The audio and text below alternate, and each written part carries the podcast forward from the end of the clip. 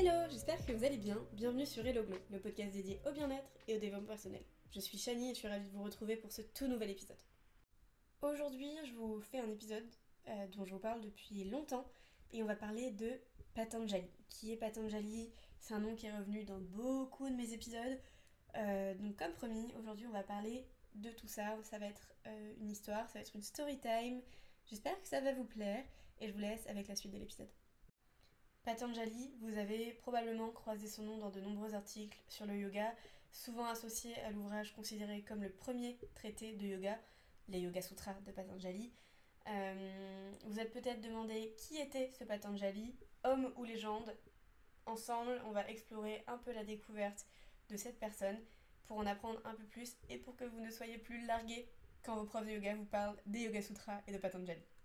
Commençons par plonger dans le sanskrit, la langue d'origine. Euh, pat signifie tomber, tandis que Anjali signifie les mains en coupe. Ainsi, Patanjali se traduit littéralement par tomber dans les mains en coupe.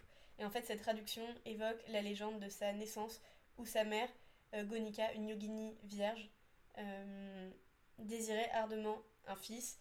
Elle priait les dieux pour que son vœu se réalise alors qu'elle tendait les mains en coupe vers le soleil.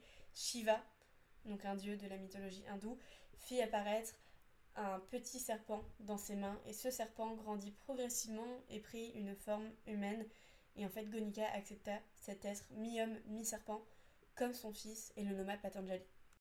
Encore aujourd'hui on ne possède que peu d'informations sur Patanjali et certains euh, doutent même de son existence.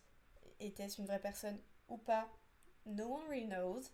Euh, et en fait son nom nous est parvenu grâce au Yoga Sutra. C'est un ouvrage de référence en yoga. Cependant, bien qu'il soit transmis sous son nom, des études stylistiques et étymologiques suggèrent que les différents chapitres ont été écrits à des époques distinctes par différents auteurs.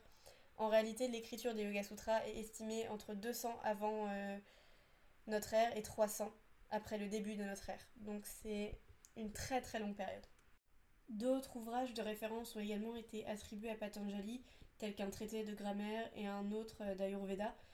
Euh, cependant, une fois de plus, les études stylistiques laissent supposer que ces textes pourraient être attribués à d'autres auteurs, se prénommant également Patanjali. Voilà. Patanjali est généralement associé à la codification du yoga, représentant une école euh, en utilisant les huit membres du yoga. Il est considéré comme le compilateur d'un savoir qui aurait été transmis de génération en génération. Les du yoga, je vous prépare un épisode dessus, promis, il arrive bientôt également. Ensuite, les Yoga Sutras sont un manuel de yoga.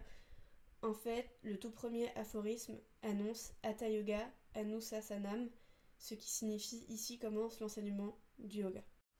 Je vais vous en lire deux, je vais pas vous les lire en sanskrit parce que euh, j'ai pas envie de fourcher et d'abîmer la langue, mais euh, le 1.2 des Yoga Sutras signifie le yoga consiste à apaiser les fluctuations de l'esprit et le 1.3 signifie alors dans l'état de yoga la complète connaissance de soi s'établit.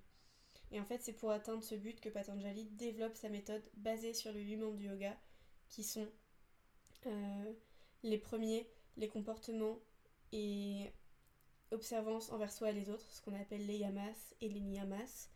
Ensuite, il y a le travail postural, que vous connaissez sûrement, qui s'appelle les asanas. C'est les, différentes postures qu'on fait durant un cours de yoga.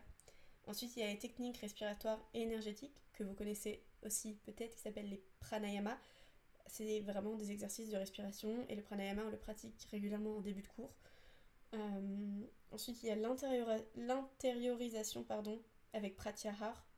Il y a la concentration, qui s'appelle dharana la méditation qui s'appelle dhyana, et ensuite la méditation profonde, aussi appelée l'éveil, qui s'appelle samadhi.